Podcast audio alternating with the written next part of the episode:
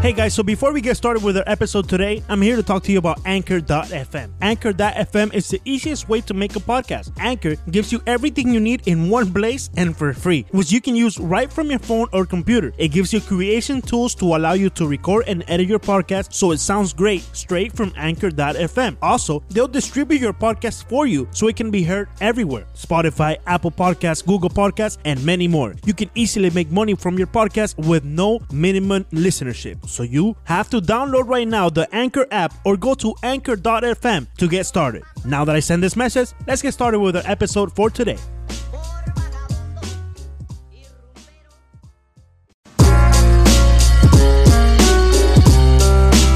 Bienvenidos al episodio número 50 de 5 Razones Podcast. Hoy seguimos la racha de no contar con el equipo completo. Hoy vamos a estar Alejandro Villegas y yo.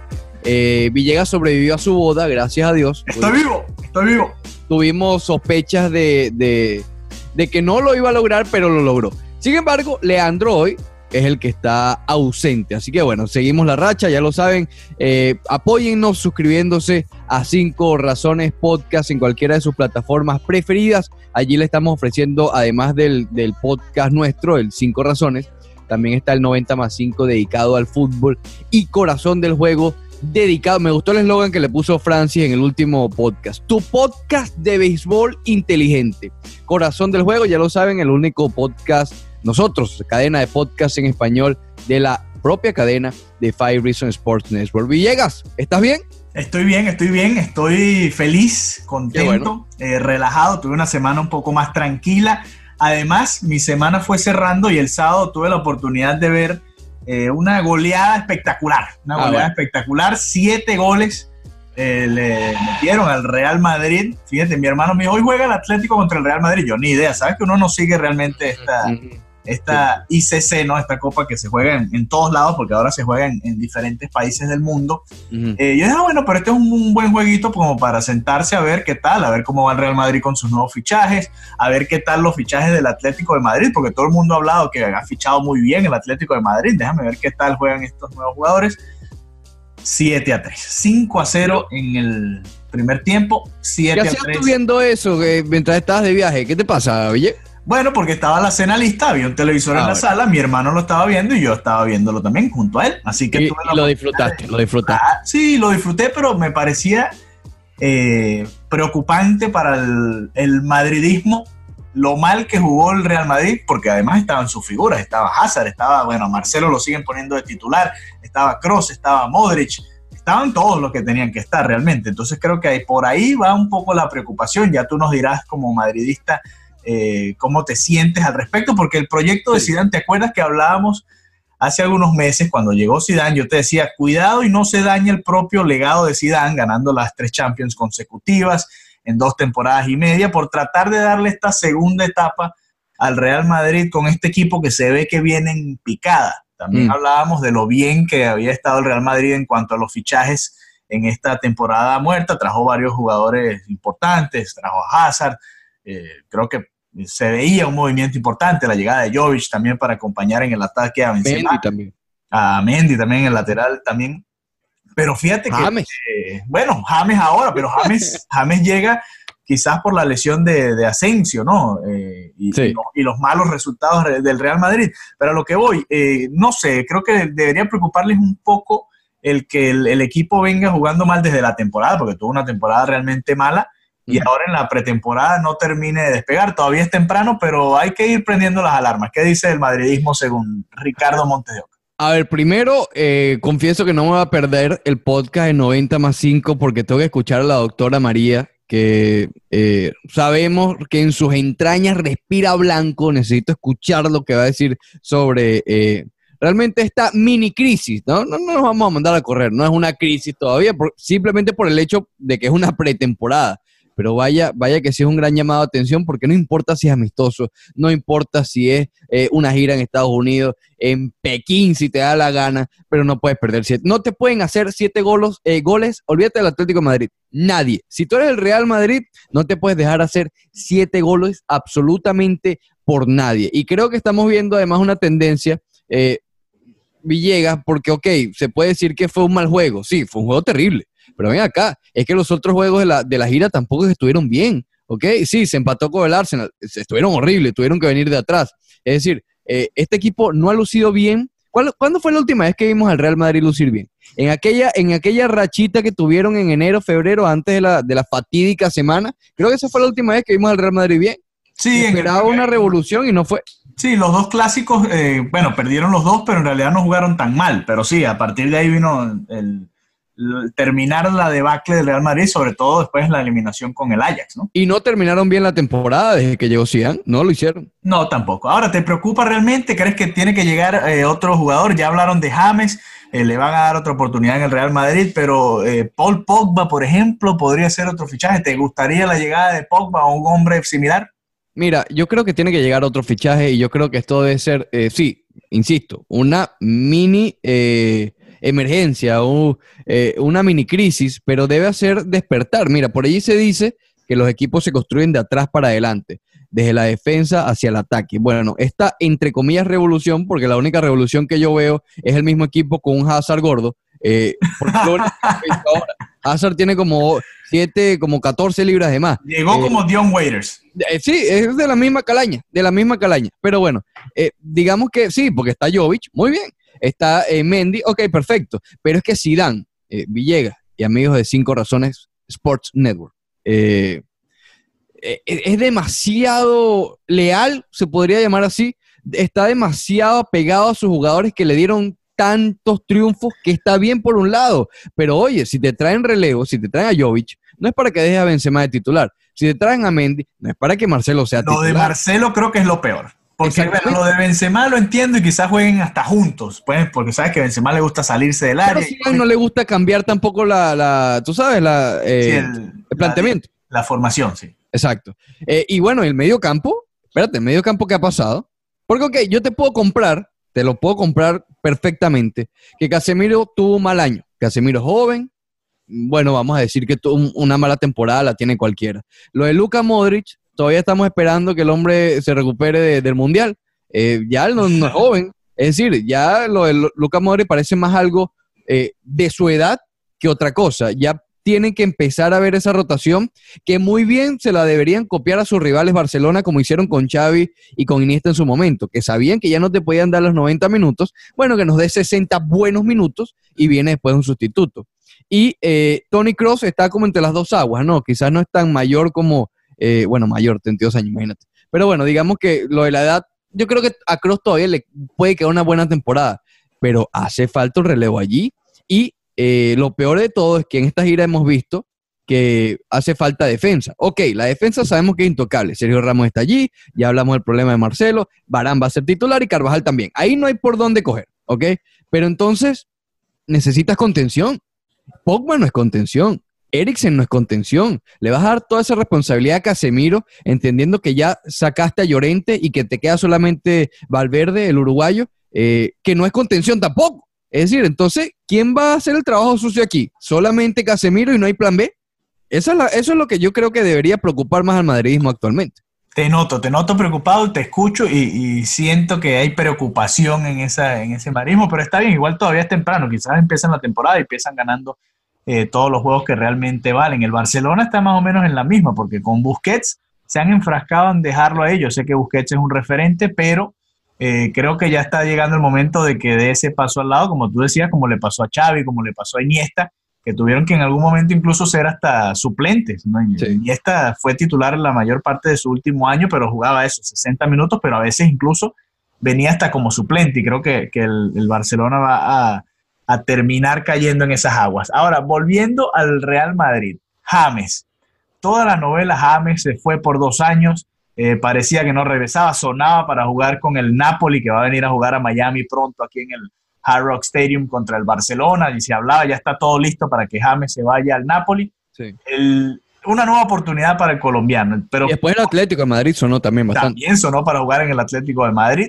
Con, eh, ¿Dónde va a jugar James? Va a entrar por, porque ahí en teoría es la misma posición de, de Hazard, ¿no? De Diego, de Isco. O, dónde va a jugar James? Eh, es que mira, no sé, no sé. Porque, a ver, ¿qué primero, ¿qué planteamiento va a tener Zidane? Porque eh, los tres mediocampistas, bueno, vamos a suponer, va- vamos a, a tratar de suponer que va a jugar con un 4-4-2, que se va a arriesgar y va a cambiar el, eh, el esquema. Va a agregar ahí un nuevo mediocampista. ¿Quién va a ser? ¿Isco? ¿James? James sabemos que le, le gusta jugar un poco más adelantado. Vendría siendo eh, quizás un, un 10 detrás de, de, de Jovic y Benzema. Ajá, y Hazard. Entonces, a lo que voy, Villegas, es que es un problema grande. Es decir, eh, ¿dónde va a jugar Casemiro? Eh, eh, o ¿Va sea, a jugar Casemiro? Perdón, perdón, perdón, discúlpame, no quise decir Casemiro. ¿Dónde va a jugar James Rodríguez? Que tengo a Casemiro en, en- en el cerebro. ¿Va a ser ¿dó- un suplente de lujo otra vez para Zidane? ¿Pero de quién? ¿De Hazard? No, esa no es su posición y va a cometer el mismo problema en la primera etapa. Isco, al igual que James, no han tenido una posición fija en el Real Madrid porque ni a Zidane ni a los 10.000 técnicos que tuvieron el año pasado, Lopetegui, Solari, Leandro Soto, etcétera, eh, les gusta jugar con esa figura de 10. No les Sí. gusta. Les gusta jugar con tres delanteros. Dos que son carrileros y un delantero eh, medio falso como es Benzema, que ya digamos están acostumbrados. Eh, quizás el Real Madrid en este, en, este tema particular no tiene la sobrepoblación que sí pueda tener el Barcelona, que es de, eh, de agradable, se podría convertir en un verdadero problema. Sabemos el Barcelona, la cantidad de gente que tiene en la delantera, pero sabemos también la historia que ya tiene James con, con Zinedine Zidane, que ya tiene Isco, no con Zidane, pero sí con el Madrid, ¿no? Después de esta temporada, que obviamente él no va a eh, recibir de buena manera ser sustituto, no importa si es Zidane ni nadie. Y si a eso le agregamos a Gareth Bale, imagínate, eso es una bomba de tiempo. Así es. Otro sacrificado por ahí puede ser Vinicius, que tuvo tremenda temporada el año pasado. Se me había olvidado Vinicius, imagínate. Sí, la tremenda temporada que tuvo el año pasado parecía la revelación del Madrid y ahora con la llegada de Hazard lo están poniendo por el lado derecho de- del ataque del Real Madrid y ahí no se ve tan efectivo. La- las, las escapadas de Vinicius por la derecha, obviamente como es tan derecho, termina simplemente centrando el, el balón y no sé, no sé, no me termina de convencer Vinicius por esa banda, no sé qué, qué piensas tú. ¿Cuál- no, y te voy a devolver a ti la pregunta, Villa. Ajá. Porque tú como barcelonista tal vez veas un poco más clara la situación. Y después yo te puedo dar todas las soluciones del Barcelona, si tú Ah, quieres. bueno, me parece. Yo te doy la del Madrid, tú me das la del Barcelona. ¿Cómo ves tú puede ser la solución? Y hay- porque hay varias opciones. Mira, hoy, eh, hoy en, en la 990 ESPN Deportes estamos hablando con Roberto Antolín desde España. Imagínate tú. Sí, por Exactamente. ahí, por ahí vi las fotos. Un abrazo, Antolín. El hombre está con la camiseta de Shaquille O'Neal del Miami. No sabemos qué es lo que está pasando, pero no importa. El punto es eh, que está diciendo que en, en el Madrid ya hay hasta un plan B. Que Raúl González, al ser técnico en las divisiones inferiores, básicamente ya es el plan B de Zinedine Zidane, compadre. No ha empezado la temporada. Eso el por una Ángel parte. de Madrid. El Ángel de Madrid. Que, que bueno, en fin, podemos hablar de Raúl González, todo lo que tú quieras, pero eh, el Real Madrid va a seguir cayendo en la trampa de que esto es un problema de técnicos cuando han tenido 75 técnicos en 10 meses. Eh, yo no sé. Eso por un lado. Lo otro que te propongo, tal vez cambiar la, la- el planteamiento, la formación, o lo otro es, bueno, arriesgarse y ya que se acabe la lealtad y para afuera Marcelo, para afuera Benzema, eh, eh, Asensio a la izquierda, o, o poner un 10 con James o Isco, qué sé yo. ¿Cuál de esos ves tú como más viable para que el Real Madrid no repita un fracaso más? Bueno, a ver, este, vamos a ir poco a poco. Primero, desde, vamos a empezar desde atrás, desde el- bueno, incluso desde la portería, porque ya con Navas tenemos un, y, y Courtois tenemos un problema ahí. Primero, no Está sé lesionado por qué Courtois, por cierto. está lesionado, bueno, pero en caso de estar los dos sanos, Navas debería salir en diciembre a, a buscar otro equipo. Eso empezando por ahí. Sí. Eh, en la defensa, yo pensé que Reguilón iba a ser el, el sustituto natural. Eh, parecía una historia similar a la de Vinicius. Reguilón le ganó el puesto a Marcelo en la era Solari, lo poco que duró, pero se lo ganó. Llega Zidane y le devuelve la confianza a Marcelo y Marcelo sigue siendo ese jugador que ya no es el mismo de antes. Creo que eso está claro, pero parece que esa va a ser la receta porque Reguilón incluso ya salió cedido y todo lo demás Militado llegó también. llegó Militao, no sé si va a ser, yo creo que él va a ser el, el defensa suplente, creo que en, en- Sí, sí, sí. en- en la defensa es donde menos tendría problemas en ese sentido el Real Madrid, Y Mendy, acuérdate. pero dependiendo de cómo le vaya a Barán, que ya sabemos que se quiebra por cualquier cosa, entonces ahí podría tener un problema el Madrid, aunque tiene a Nacho ahí que eh, resuelve por lo menos. Pero es el, es el suplente, es el suplente Sí. que tiene el Real Madrid. Sí. Por la derecha, Carvajal en teoría eh, está cómodo, ¿no? Y, y Odriozola llegó también como uno de esos caprichos de Lopetegui, otro de, de los técnicos del Real Madrid, pero parece que Carvajal no hay manera de que, que lo saquen. Ahora, en el mediocampo, La pregunta es, si trajiste a Hazard, obviamente no va a jugar de mediocampista, sino me imagino como media punta, pero si repites otra vez Modric, Cross y Casemiro, que ya fue el mediocampo del año pasado, que sabes que no te fue bien, pero que es el mediocampo de confianza, eh, creo que no te va a dar resultados. Entonces, que no hay más nadie, Villega. Bueno, pero sería eh, Isco o darle la oportunidad a Valverde, a un joven, o, tienen que hacer algo el Real Madrid. No puede quedarse en, volver a poner la misma alineación del año pasado que no le funcionó. ¿No te parece que Isco, y tal vez podemos incluir también a James? Eh, James también podría ser un mediocampista, claro. Son muy diferentes las características de estos dos jugadores con Kroos y Modric, por ponerte un ejemplo. Sí, claro, claro. Eh, Isco y James son mucho más de, atacar y, no tanto de, devolverse como pueden ser Kroos y, y Modric. Sí. Entonces ahí está el problema de Zidane, porque si vas a repetir, vas a tratar de, innovar, hiciste los fichajes para poner a los mismos en el mediocampo, que es donde creo que realmente estuvo la falla del equipo el año pasado, entonces realmente no hiciste nada en, esta temporada baja. Ok, trajiste a Jovic, perfecto, pero si no lo vas a poner a jugar junto a Benzema, sino que vas a poner uno o el otro, entonces no estarías haciendo nada. Hazard, bueno, a pesar de que esté gordo, debería ser titular por, por la izquierda, Ojalá lo recuperen y probablemente esté recuperado para el comienzo de la temporada. Y, por derecha, bueno, están poniendo a Vinicius, me imagino que le van a dar la oportunidad, a menos que pongan a James a pierna cambiada también por esa banda, que podría ser una opción. Es complicado, Villegas, déjame decirte. Y además, y por ahí está Garrett Bale, que se iba a China y después se devolvió, le, lo bajaron del avión. Bueno, a ver, a Zidane no le va a temblar el pulso en, cuestiones de sentar a James y a Bale, vamos a estar claros. Así ya lo ha hecho. Exacto, por eso te digo. Entonces yo creo que eso lo podemos suponer. Los va, yo no veo que ninguno de los dos sea titular aquí. Pero entonces está el problema de, de, de Vinicius. Tú no puedes frenar el desarrollo de Vinicius allí. Entonces Jovic y Benzema. Entonces yo, va, Jovic va a pasar al banco. Entonces va a ser básicamente el mismo equipo del año pasado con el Hazard. Y eso es lo que te estoy diciendo. Es el mismo equipo. Simplemente le pusieron a Hazard a tratar de jugar en la posición de Cristiano. Más o menos es la idea que, Exactamente. que estamos viendo. Y es otra cosa, va a ayudar porque Hazard eh, es un, para mí está entre los mejores jugadores del mundo, quizás los, entre los mejores 8, mejores 10 jugadores del mundo. Sí, mejores 10. Sí, eh, y por, eso va a ayudar, pero va a ser tanta la diferencia. Y con el medio campo me pregunto lo mismo con Pogba y Eriksen, que son los nombres que han estado sonando, más Pogba que, que Eriksen últimamente. Yo no veo que Pogba aquí ayude, Villegas. Mm, bueno, no sé. Eh, a, mí, yo, a mí no me gusta Pogba, pero entiendo que, que, sería un refrescamiento por lo menos, porque es lo que te digo, tanto abulla hiciste, tanta alaraca hizo Florentino que vamos a hacer fichajes, vamos a cambiar el equipo, vamos a mover un poco. Y, y Zidane también, sí, me imagino que habrá pedido a alguien para el medio campo. No creo que haya dicho, no, tranquilo, tranquilo, Florentino, quédate tranquilo que con, con estos mismos que, con, que estuvimos bastante mal el año pasado, vamos a resolver. Creo que, no sé, el Real Madrid hizo buenos fichajes, pero le faltó una clave en el mediocampo, o le está faltando, porque todavía falta mucho por, por recorrer en, este mercado de fichajes del fútbol. ¿Tú querías preguntarme del Barcelona o tú me vas a dar la solución del Barcelona con los ocho mediocampistas que tiene y los seis delanteros que tiene? Lo último que te iba a decir de, con, el Real Madrid, ya para cerrar el tema del Madrid, parecen, y estoy de acuerdo contigo, son buenos fichajes, pero parecen fichajes eh, a mediano o largo plazo. Es decir, eh, pareciera que Mendy no importaría si empieza de sustituto porque más a futuro, lo mismo con Jovic, eh, lo mismo con Militado. Eh, no, parece ser, no parecen ser fichajes para resolver un problema ya, de ya para ya. Todavía faltan. Y Pogba yo no creo que sea la diferencia porque si Pogba entra, ¿por quién va a ser? ¿Por Modric? por, por Cross. Cross hace mucho el trabajo sucio cuando Barcelo se desborda por la banda, el que se sacrifica a defender por esa banda es Cross. yo no veo a Pogba haciendo eso, por ejemplo. Eh, ni tampoco veo el sacrificio que hace Luca Mori. Entonces, bueno, digamos que yo no veo que Pogba sea la solución. Barcelona. Eh, Ay, Barcelona. Es el mismo problema y yo creo que ya está saliendo en, digamos, hasta en los portales. Eh, un problema que, que, está leguas, ¿no? Que es la sobrepoblación y no hay un secreto en lo absoluto en Pero es un problema, es un problema un poco más agradable que el del Madrid.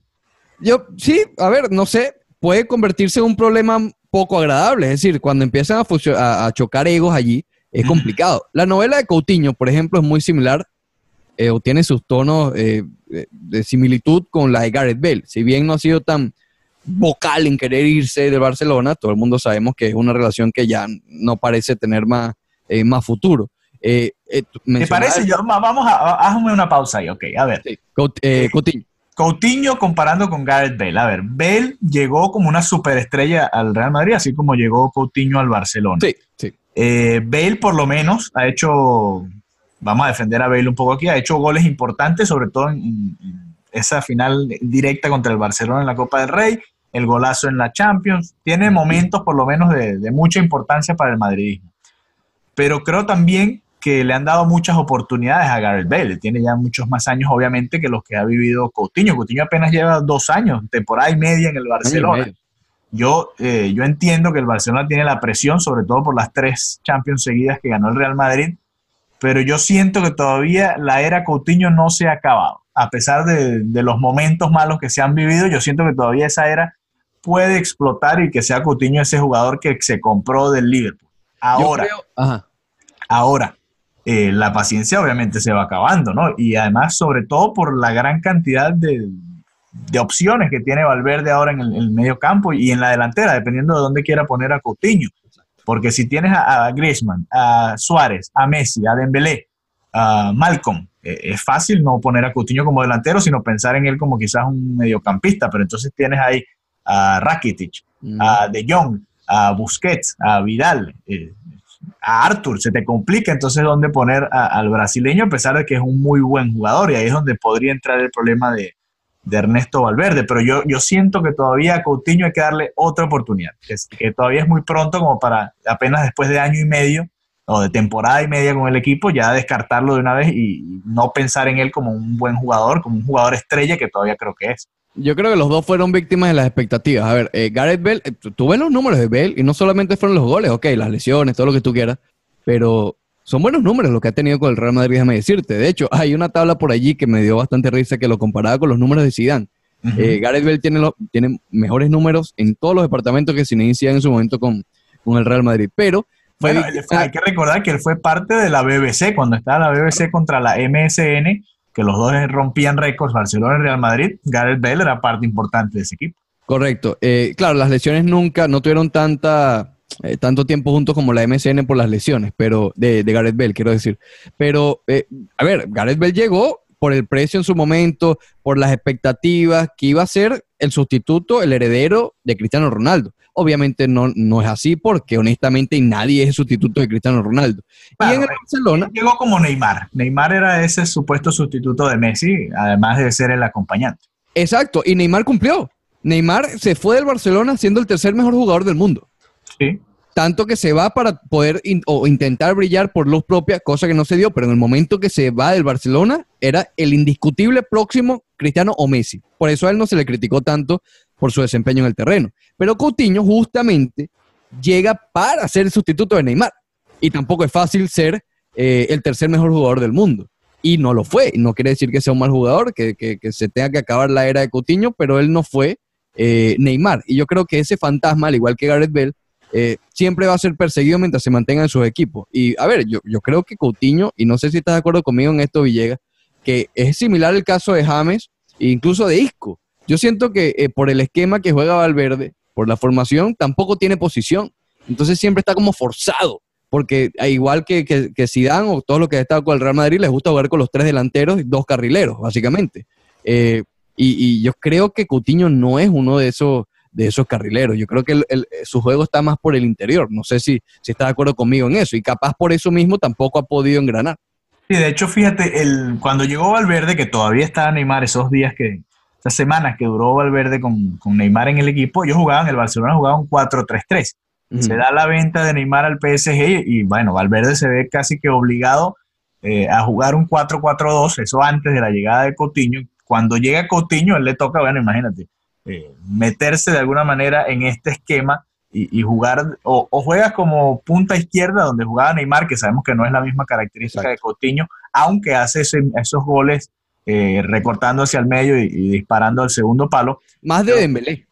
Sí, exacto, pero eh, bueno, Dembélé es otro caso. Pero hablando de Coutinho, yo siento que, exacto, lo que tú dices, no tiene posición, porque si lo pones detrás, lo tendrías que poner en todo caso detrás de, o en ese entonces detrás de Messi y Suárez, porque ahora está Griezmann también, entonces sería eh, Messi y Coutinho jugando lado a lado en un, no sé, 4-4-2, no es que no sé, no hay, yo creo que no, hay, no le veo la manera ahora de que, de que Valverde eh, los, los coloque a los cuatro juntos, a Coutinho, Messi, Griezmann y Suárez, por ejemplo, teniendo, los cuatro no pueden ser delanteros, tendría que utilizar a Coutinho de, mediocampista, eh, y porque obviamente Messi ya no es el mismo, ya no regresa, y Coutinho ha demostrado que sí puede eh, acostumbrarse a este rol de devolverse y tratar de defender un poco, pero, pero, es la única manera, porque si no, Coutinho no va a ser titular en este equipo.